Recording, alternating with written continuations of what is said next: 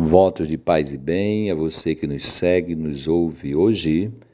Nós vamos meditar a festa do Sagrado Coração de Jesus, solenidade na Igreja de Deus, neste dia 11 de junho. O Evangelho é João 19, versículos de 31 a 37. Era a véspera do sábado, o mais solene de todos. Portanto, era Páscoa. Os judeus, para que os cadáveres não ficassem na cruz no sábado, pediram a Pilatos que lhes quebrassem as pernas e os descessem. Os soldados foram e quebraram as pernas aos dois crucificados com ele, com Jesus. Ao chegar a Jesus, vendo que estava morto, não lhe quebraram as pernas mas um soldado lhe abriu o lado com um golpe de lança e imediatamente jorrou sangue e água. Aquele que viu dá testemunho, e seu testemunho é fidedigno. Sabe que diz a verdade para que creiais. Isso aconteceu para que se cumprisse a Escritura: Não lhe quebrareis nenhum osso. E outra Escritura que diz: Contemplarão aquele que transpassaram. Somos convidados, portanto, a contemplar esse sagrado coração de Jesus, coração este que foi transpassado. Somos é, é, convidados a contemplar, significa não deixar, digamos, em vão, é, que isso não seja inútil em nossas vidas, né? O evento é, da Páscoa do Senhor em nosso favor. Então a cena, como eu disse, acontece durante a Páscoa, não é isso? E tem aquela cena da quebra das pernas para que aqueles que agonizavam morressem mais rapidamente. Isto aconteceu com os dois malfeitores que morreram ao lado de Cristo. Nosso Senhor já estava morto. E daí nenhum osso foi quebrado. Nosso Senhor já estava morto. E acontece uma cena um pouco estranha, mas também cheia de significado, o fato que esse soldado lhe abriu o lado com um golpe de lança. A gente diz isso aí, para que esse golpe de lança, né? Se ele já está morto, eu lembro de uma meditação do padre Jonas Abib sobre isso que eu partilho com vocês. Nosso Senhor, um dia ele pediu, ele pediu na agonia água, né? Tenho sede. E deram-lhe azeite, e ele bebeu. Quase que dizendo a extrema maldade do ser humano, né? Para alguém que está morrendo com sede, dê pelo menos esse consolo de água. Não, mais perversamente ainda deram-lhe azeite e ele não se negou, ele bebeu, quase que dizendo, absolveu, querendo absolver toda essa maldade que há no mundo para renovar este mundo. Muito bem, a outra maldade gratuita, digamos assim, é esta, porque ele está morto, não, não, não é motivo de, de agressão ou de ameaça. Mas esse soldado abre-lhe o lado.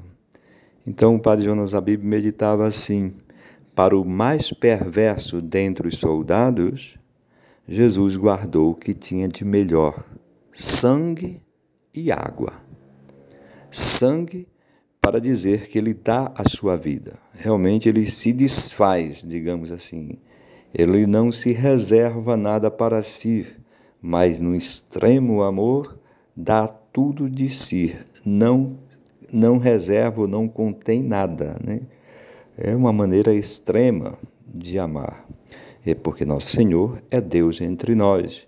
Então está revelando esse infinito amor de Deus. A igreja quando instituiu a festa do Sagrado Coração, é para a gente contemplar este coração de Deus, a intimidade de Deus, que é amor sem reservas. E eu repito, para o pior dos malfeitores, aquele que fura um homem já morto. E junto com esta morte, o sangue derramado, sai a vida, que é a água.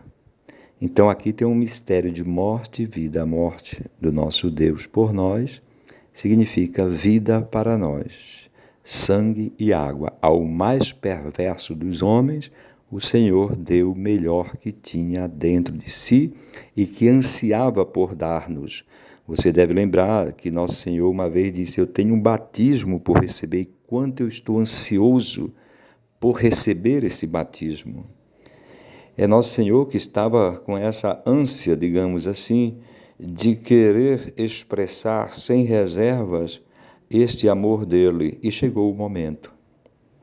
Ele vai expressar este amor extremo dele, eu repito, para sanar o coração maldoso que há no mundo.